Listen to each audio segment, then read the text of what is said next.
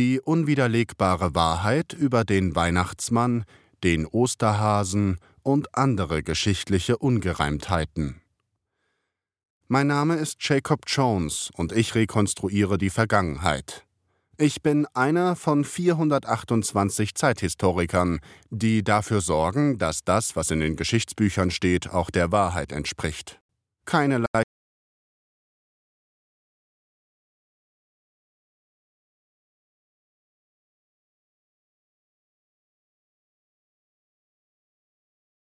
Den Weihnachtsmann? Der humanoide Roboter reichte mir den schriftlichen Befehl. Ein außerordentlich wichtiger Auftrag, wie ich wohl hinzufügen darf. Ich schaute fassungslos in sein metallisches Gesicht. Aber ich dachte immer, den Weihnachtsmann hat es nie gegeben. Imperator Charles der 21. würde sie wohl kaum in die Vergangenheit schicken, wenn dem so wäre. Ihr Befehl lautet: Bringen Sie ihm den Weihnachtsmann. Der persönliche Roboter des Imperators drehte sich um und ließ mich ohne ein weiteres Wort in der Eingangshalle des Regierungsgebäudes zurück.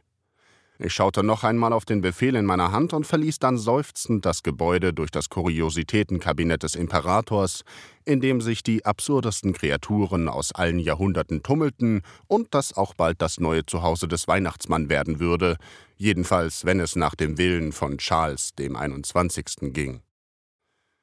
Als ich am späten Nachmittag das Transmitternetzwerk betrat und kurz darauf auf der anderen Seite der Erde im Institut für geschichtliche Rekonstruktion und Wiederherstellung die Empfangsstation verließ, wusste mein Team schon seit Stunden Bescheid. Paulus Schramm, der Leiter des Instituts und ein großer Verehrer des Imperators, erwartete mich bereits. Wo bleiben Sie denn? Sie hätten schon vor Stunden zurück sein sollen, fragte der kleine hagere Mann, der aus mir unerfindlichen Gründen immer noch sein schlecht sitzendes Haarimplantat trug, während der Großteil der Bevölkerung schon lange dem haarlosen Trend folgte. Das Netzwerk war total überlastet. Ich musste stundenlang auf einen freien Platz warten, antwortete ich. Schramm ließ mich kaum ausreden. Kommen Sie, Ihr Team wartet schon auf Sie. Er setzte sich in einem der bereitstehenden Schwebesessel und fuhr davon. Ich nahm den nächsten und folgte ihm. Schramm und ich hielten unsere Schwebesessel auf dem Flur vor dem Besprechungszimmer an, stiegen aus und betraten den Raum. Mein Team bestand aus sieben Frauen und fünf Männern. Die Begrüßung fiel äußerst knapp aus, da Schramm sofort das Wort ergriff. Ihre Aufgabe ist es, einen Weihnachtsmann zu beschaffen, sagte er, und alle Blicke richteten sich auf ihn. Der Imperator lässt ihnen acht Tage Zeit für die Vorbereitung, dann werden einige von ihnen in die Vergangenheit geschickt, um seinen Befehl auszuführen. Er seufzte hörbar. Und ich weiß ehrlich gesagt nicht, wie wir das in der kurzen Zeit schaffen sollen. Wir wissen fast nichts über den Weihnachtsmann, weder wann noch wo er lebte. Oder wie viele es von ihnen gab, unterbrach ich ihn. Er schaute mich an. Wie? Sie sprechen immer nur von dem Weihnachtsmann, aber es muss mehr als nur einen gegeben haben. Im Transmitterterminal habe ich die Wartezeit genutzt und die historischen Unterlagen durchgesehen. Danach hat der Weihnachtsmann an einem bestimmten Tag im Jahr jeden Menschen ein Geschenk gemacht. Es ist zwar nicht überliefert, wie viele Menschen damals lebten, doch es waren sicher etliche. Ein Weihnachtsmann allein konnte diese Menge an Geschenken aber niemals rechtzeitig abliefern. Schramm kratzte sich zwischen seinen spärlichen Haarbüscheln. Und was vermuten Sie, wie viele es von Ihnen gegeben hat? Es muss ein ganzes Volk gewesen sein. Ein ganzes Volk? murmelte Schramm nachdenklich. Dann sagte er laut, dann sollte es ja wohl keine Schwierigkeit sein, einen von ihnen zu finden. Er machte plötzlich ein zufriedenes Gesicht. Ich wandte mich an mein Team, das bis jetzt schweigend zugehört hatte. Was wissen wir über den Weihnachtsmann? Gibt es Abbildungen? Anderson, einer meiner Unterhistoriker, richtete sich in seinem Sessel auf. Wir haben sogar eine ganze Reihe von Abbildungen, teils aus historischen Schriften, teils aus Funden bei Ausgrabungen. Vor jedem von uns erschienen eine Reihe von Hologrammen in der Luft. Das erste Bild zeigt Scherben eines antiken Getränkebehälters, das vor einigen Jahren gefunden wurde. Auf dem Hologramm war eine beleibte, rot gekleidete Gestalt mit weißen Haaren und einem langen Bart zu sehen. Ihr Gesicht war so rund wie eine Kugel. Eine der Frauen schnappte entsetzt nach Luft. Das nächste Bild zeigt ein typisches Transportmittel dieses Volkes. Einen Schlitten, der von fliegenden, hirschähnlichen Säugetieren gezogen wird. Wo diese Tiere gelebt haben, konnten wir bis jetzt allerdings noch nicht herausfinden. Es gibt nirgendwo Knochenfunde oder Aufzeichnungen über sie. So ging es weiter. Nachdem wir alle Bilder gesehen hatten, konnten wir uns ein ungefähres Bild über das Volk der Weihnachtsmänner machen. Schramm verschränkte die Arme. Als ich von dem Auftrag hörte, hatte ich Bedenken, sagte er und lehnte sich zufrieden in seinem Sessel zurück. Doch mittlerweile bin ich sicher, dass es uns gelingen wird, mit einem Weihnachtsmann zurückzukehren. Uns? Ich ahnte Böses. Ja, ich habe mich entschlossen, Sie zu begleiten. Nicht als Ihr Vorgesetzter, fügte er hastig hinzu, als er unsere entsetzten Gesichter sah. Ich komme als Berater mit. Die Leitung haben wie immer Sie. Aber Sie werden sicher verstehen, dass ich mir so einen wichtigen Auftrag, den Ihnen der Imperator sozusagen persönlich gegeben hat, nicht entgehen lassen kann. Niemand sprach ein Wort, doch die Begeisterung in den Gesichtern der anderen war unübersehbar. Innerlich seufzte ich, ein Auftrag, der so begann, konnte kein gutes Ende nehmen. Ich teilte mein Team ein und beendete die Einsatzbesprechung. In den nächsten Tagen lag viel Arbeit vor uns. Zwei Tage später begann der unangenehmere Teil der Vorbereitungen. Ich führte mein Team hinunter ins Kellergeschoss, wo der Verwandler stand. Der Verwandler war im Prinzip ein Transmitter. Es gab eine Sende- und eine Empfangsstation, die allerdings nicht Kontinente voneinander entfernt standen, sondern im selben Raum, keine vier Meter auseinander. Ein Techniker in einem roten Overall winkte uns ungeduldig heran. Mein Team hatte es nicht besonders eilig, seiner Aufforderung nachzukommen. Sie trödelten herum und so blieb mir nichts anderes übrig, als den Anfang zu machen. Ich gehe als Erster, sagte ich und betrat die Sendestation, die meinen Körper in Sekundenbruchteile in seine Atome zerlegte. In der Empfangsstation wurde er fast im gleichen Augenblick wieder zusammengesetzt. Jedoch nicht so, wie ich es seit meiner Geburt gewohnt war. Ein Computer nahm Änderungen vor. Hier und da verschob er ein paar Atome, fügte neue ein oder entfernte andere. Alles nach einem vorher festgelegten Programm. Auf die gleiche Weise wurden schon seit Jahren sämtliche Krankheiten geheilt.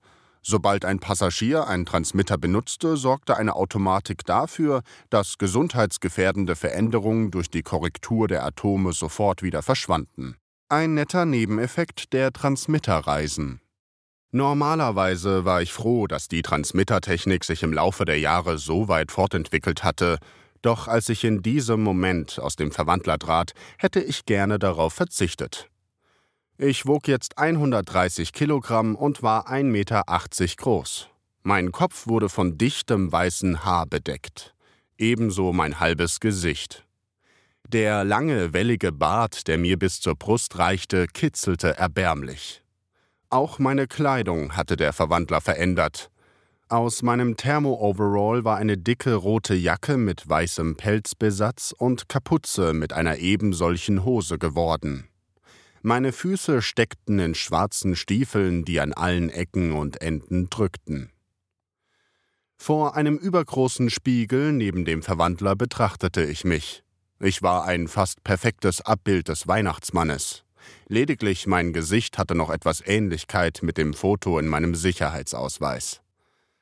Die erste Regel der Zeithistoriker lautete keine Aufmerksamkeit erregen.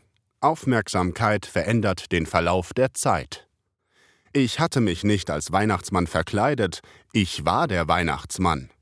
Nur so konnte ich sicher sein, dass ich auf unserer Reise in die Vergangenheit nicht versehentlich die Geschichte korrigierte. Die zweite Regel lautete Tarnen. Nur durch Tarnung ist eine perfekte Anpassung an die Epoche möglich. Siehe auch Regel Nummer 1. Ich betrachtete mich im Spiegel und konnte nicht umhin zuzugeben, dass ich dieses getan hatte. Als Weihnachtsmann inmitten einem Volk von Weihnachtsmännern würde ich wohl schwerlich auffallen. Der Nächste, rief ich, und meine nun um einige Oktaven tiefere Stimme klang wie Donnerkrollen in meinen Ohren. Meine Teammitglieder starrten mich mit aschfallen Gesichtern an. Die nächsten Tage würden wir in solchen Körpern herumlaufen und lernen, sie perfekt zu beherrschen. Ich konnte nur hoffen, dass die anderen, von denen ich wusste, dass einige ziemlich empfindlich waren, keine Schwierigkeiten machten. Ich saß vor meinem Schreibtisch auf einem extra breiten Stuhl, den einer meiner Mitarbeiter kurzfristig besorgt hatte, als die Tür aufflog und vier Mitglieder meines Teams eintraten.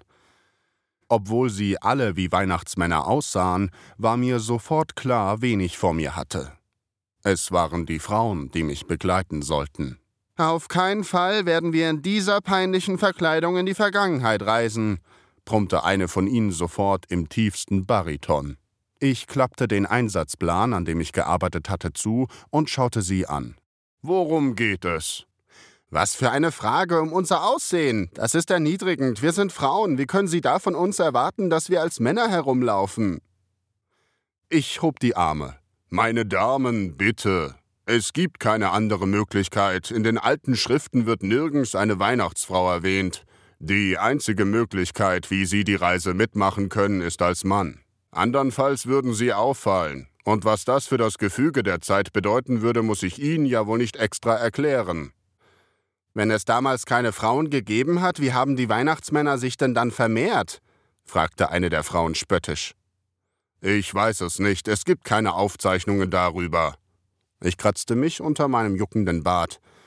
Aber was ist denn so schlimm daran, als Mann herumzulaufen? Das kann ja auch nur ein Mann fragen, antwortete eine der Frauen zynisch. Sie fasste sich in den Schritt. Es geht um dieses äh, dieses Ding zwischen unseren Beinen. Es ist widerlich. Bei jedem Schritt schlackert es, als ob es im gleichen Moment abfallen würde. Ich verstehe gar nicht, wie ihr Männer damit zurechtkommt. Ich spürte, wie mir die Röte ins Gesicht schoss. Wir Männer laufen schon seit zigtausenden von Jahren damit herum und ich habe noch von keinem Fall gehört, dass so ein äh, Ding abgefallen ist. Mag sein, aber wir wollen es trotzdem nicht. Einer der Weihnachtsmänner deutete auf seinen Bart. Und diese Zotteln, man kann nichts essen, ohne dass die Hälfte in ihnen hängen bleibt. Mein Bildfon klingelte und rettete mich vor der verbalen Zerfleischung durch die Frauen. Techniker Murrays Gesicht, zerfurcht von Sorgenfalten, erschien auf dem Bildschirm. Oberhistoriker Jones, wir haben hier ein Problem mit dem Material aus der genetischen Zuchtstation, begann er. Ich komme sofort, antwortete ich und schaltete hastig das Bildfon aus, bevor Murray auf die Idee kommen konnte zu sagen, dass das nicht nötig sei. Ich erhob mich, so schnell es mein neuer Körper zuließ. Sie müssen mich entschuldigen, Techniker Murray braucht mich. Wenden Sie sich doch bitte an Institutsleiter Schramm.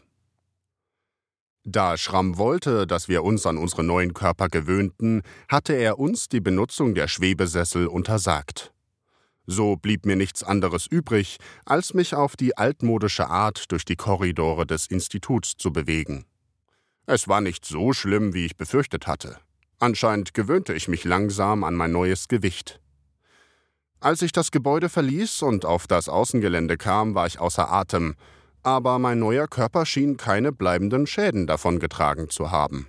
In einiger Entfernung sah ich einen Käfig, der so groß war, dass er den halben Hof bedeckte.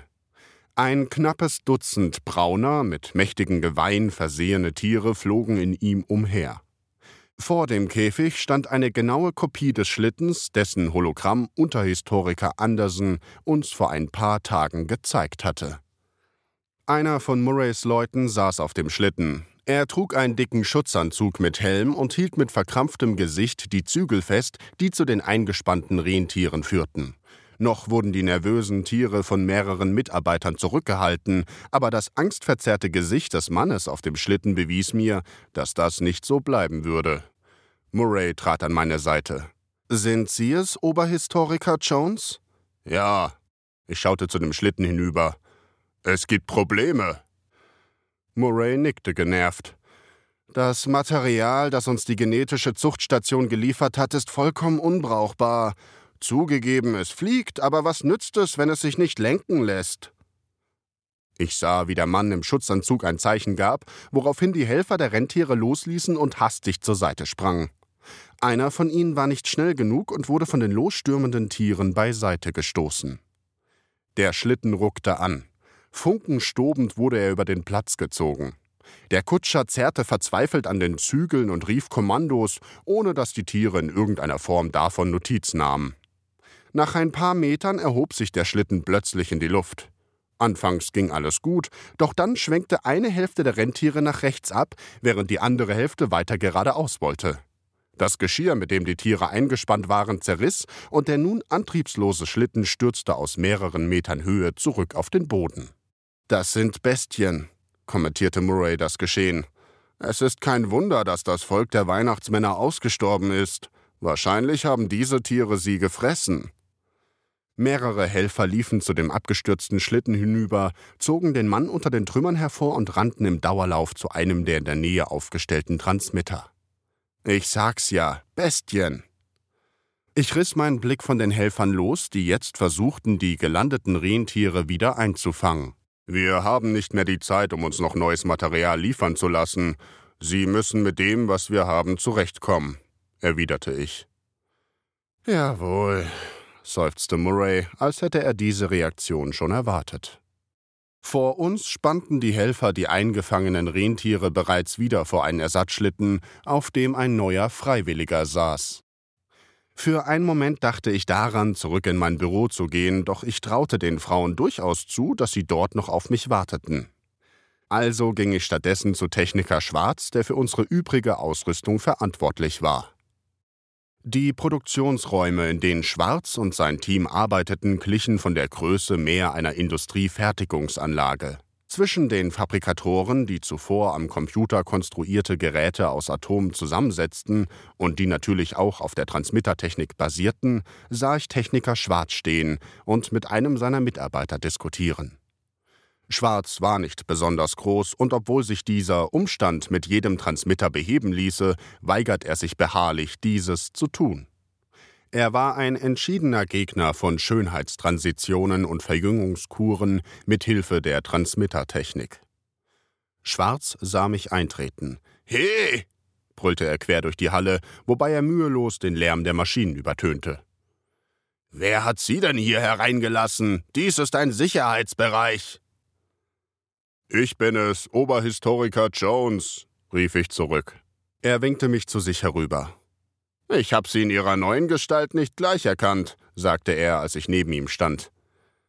Wie gehen die Arbeiten an dem Transportbehälter voran? Ich hoffe, hier gibt es nicht auch noch Probleme.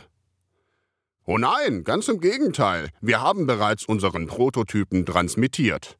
Ich folgte Techniker Schwarz zu einem Metalltisch, auf dem ein prall gefüllter brauner, grob gewebter Sack lag.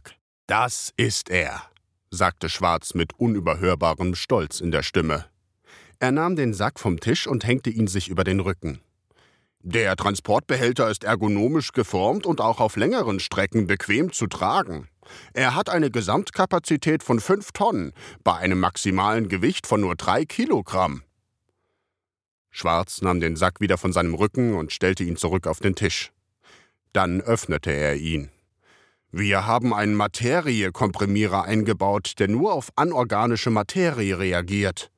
Schwarz holte nacheinander etliche Musikinstrumente, ein durch Muskelkraft angetriebenes antikes Fortbewegungsmittel und einen kleinen Haushaltsroboter heraus, die vor meinen Augen alle wieder ihre normale Größe annahmen. Sehr gut, sagte ich ehrlich beeindruckt. Schwarz ließ alles wieder im Inneren des Sackes verschwinden. Da noch nicht feststeht, in welcher Epoche sie reisen werden, haben wir die Geschenke so ausgewählt, dass sie kein Aufsehen erregen werden. Genau das war ein weiteres unserer Probleme.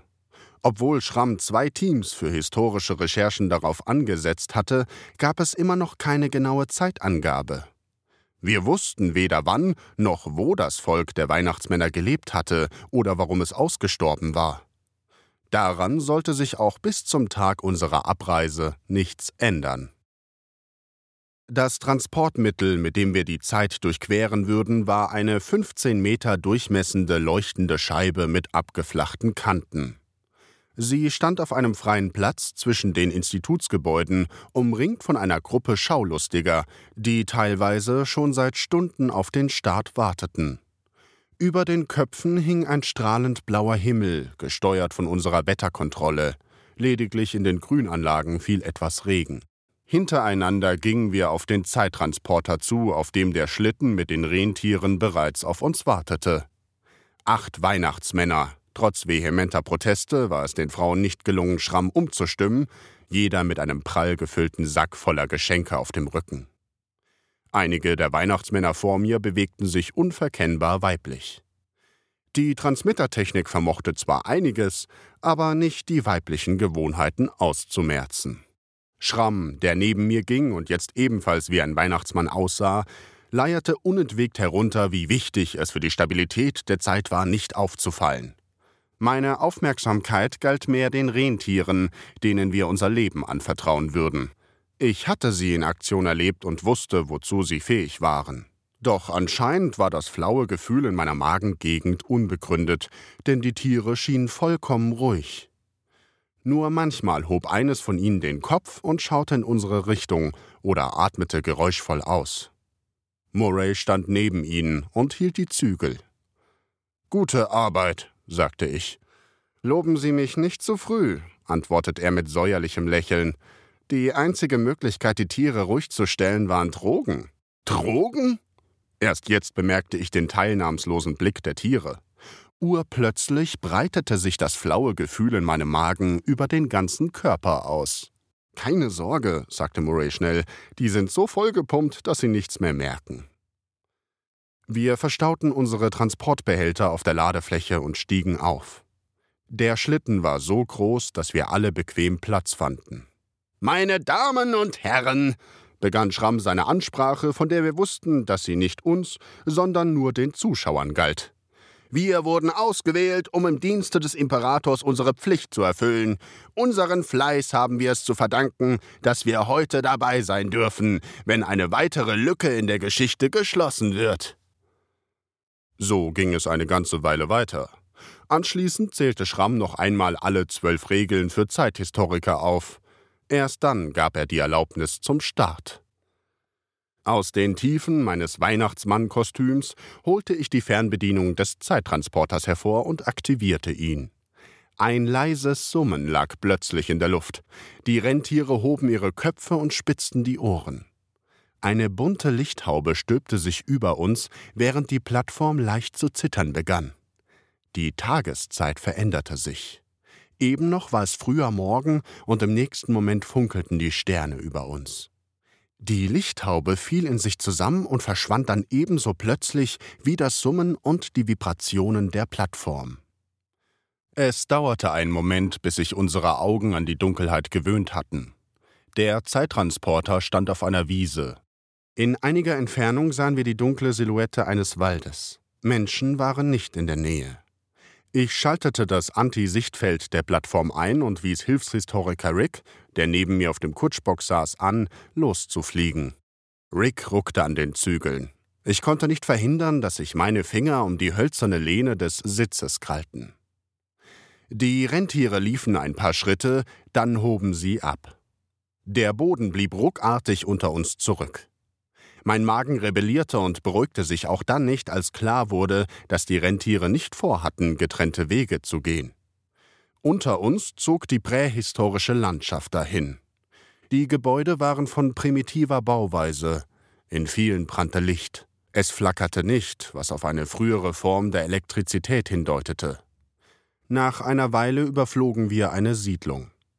Ich drehte mich zu Unterhistoriker Anderson herum. Noch immer nichts? Anderson, der ein kleines Messinstrument in der Hand hielt und ständig seine Anzeige kontrollierte, schüttelte den Kopf. Ich verstehe das nicht, die sind alle viel kleiner, als wir angenommen haben. Er reichte mir das Messinstrument. In dem Anzeigefeld saß ein Bildschirm, der die Häuser, über die wir hinwegflogen, abbildete. Um jeden Schornstein blinkte eine rote Markierung, neben der die Außenmaße aufleuchteten. Unterhistoriker Anderson hatte recht. Keiner der Schornsteine war groß genug, als dass wir durch ihn ins Haus gelangen konnten. Und das, obwohl in unzähligen Schriften stets davon berichtet wurde, dass der Weihnachtsmann so das Haus betrat. Vielleicht waren die Menschen doch kleiner als angenommen, überlegte Schramm. Aber doch nicht so klein, widersprach ich und gab Andersen das Messinstrument zurück. Viel wahrscheinlicher ist, dass wir in der falschen Epoche gelandet sind. Sollen wir abbrechen? fragte eine der Frauen. Auf keinen Fall, rief Schramm entsetzt. Wie würden wir denn dann vor dem Imperator dastehen? Der Imperator war mir herzlich egal, aber wenn wir jetzt zurückkehrten, würden die Recherchen von vorne beginnen, und ich müsste noch etliche Tage in diesem übergewichtigen Körper herumlaufen. Wir landen in der Nähe eines der Häuser. Vielleicht finden wir einen anderen Weg hinein, entschied ich. Hilfshistoriker Rick lenkte die Rentiere so abrupt hinunter, dass wir unsere Mützen festhalten mussten. Wir landeten in der Nähe eines Hauses auf einer unbefahrenen Straße. Durch den Lärm aufgeschreckt bellten ein paar Tiere. Ich griff nach dem Transportbehälter und den Geschenken und stieg aus. Ich gehe allein. Wir müssen so wenig Aufsehen erregen wie möglich. Die anderen nickten. Lediglich Schramm wirkte etwas enttäuscht. Die meisten der Fenster waren unbeleuchtet, nur in zweien brannte Licht. Ich näherte mich auf einem Kiesweg dem Haus. Mein Herz schlug so heftig, dass ich schon ernsthaft befürchtete, ich könnte bleibende Schäden zurückbehalten. Ich sollte Kontakt mit der Bevölkerung aufnehmen und herausfinden, wo das Volk der Weihnachtsmänner lebte. Zwar hatte ich diese Situation schon unzählige Male im Simulator trainiert, aber wie wenig so eine Maschine die Wirklichkeit vorhersagen konnte, hatten schon die zu engen Schornsteine gezeigt. Ich umrundete das Gebäude und entdeckte auf der Rückseite ein angelehntes Fenster, durch das ich ins Haus eindrang. Ein paar Blumentöpfe, die auf der Fensterbank standen, fielen meinem massigen Körper zum Opfer. Ich tastete mich durch das dunkle Zimmer hindurch bis zum Flur vor. Hier leuchtete eine schwache Deckenlampe. Aus einem Zimmer am gegenüberliegenden Ende des Flurs drang Lärm. Ich schob meine Mütze zurecht, strich über mein Bart und ging auf die Tür zu. Kurz bevor ich sie erreichte, öffnete sie sich und eine Frau trat heraus. Sie sah mich und blieb mit einem Ausdruck grenzenloser Überraschung im Gesicht stehen. Ho, ho, ho, rief ich es, wie ich es im Sprachtraining der letzten Tage geübt hatte. Aus meinem Transportbehälter nahm ich einen Weihnachtsbaum heraus. Wir hatten ihn nach alten Bildern rekonstruiert, der mit einem lauten seine natürliche Größe annahm. Die Augen der Frau weiteten sich. Dann stieß sie einen ohrenbetäubenden Schrei aus. Erschrocken ließ ich den Baum fallen, dessen Kugeln sich lösten und über den Boden kullerten. Im Türrahmen hinter der Frau tauchte ein Mann auf. Er schaute nicht weniger überrascht. Ho, ho, ho! Versuchte ich es erneut, was aber nur dazu führte, dass der Mann wieder im Zimmer verschwand, um Sekunden später mit einem langläufigen Gewehr zurückzukehren. Mit einem lauten Knall entlud sich die Waffe. Neben mir an der Wand zersprang ein Bild in unzählige Teile. In diesem Moment beschloss ich, die Kontaktaufnahme abzubrechen. Ich drehte mich um und rannte den Weg zurück, den ich gekommen war. Der Mann brüllte mir einen Schwall unverständlicher Worte hinterher, unterstrichen von einem erneuten Schuss aus seiner Waffe. Die Kugel streifte mein Transportbehälter, der zerriss und seine fünf Tonnen Geschenke im Flur verteilte. Während sie wieder ihre Originalgröße annahm, verschwand ich im Zimmer und kletterte im nächsten Moment aus dem Fenster hinaus in den Garten. In den umliegenden Häusern gingen die Lichter an. Menschen schauten heraus und beobachteten mit sprachlosem Erstaunen, wie ich in den Schlitten sprang und mit ihm davonflog. Wir versuchten es noch in vier weiteren Häusern, bei denen die Reaktionen zwar nicht ganz so drastisch, aber nichtsdestotrotz genauso niederschmetternd waren. Erst dann gestand ich mir ein, dass die Menschen in dieser Epoche entweder den Weihnachtsmann nicht kannten oder es nicht erwarteten, dass er in ihrem Haus auftauchte. Also beschloss ich, 100 weitere Jahre in die Vergangenheit zu reisen. Die Häuser sahen anders aus, aber auch jetzt kannten ihre Bewohner bereits elektrische Energie. Dieses Mal versuchte Schramm eine Kontaktaufnahme. Prompt wurde er von den herbeigerufenen Ordnungskräften abgeführt. Wir mussten ihn aus einer Arrestzelle befreien und erregten dabei noch mehr Aufsehen als bei meinem ersten Versuch. Wieder ging es 100 weitere Jahre in die Vergangenheit. Nachdem wir auf diese Weise in zwölf Stunden fast 1000 Jahre Geschichte durcheilt hatten und selbst unsere Rentiere erschöpft waren, wurde auch Schramm klar, dass es den Weihnachtsmann niemals gegeben hatte.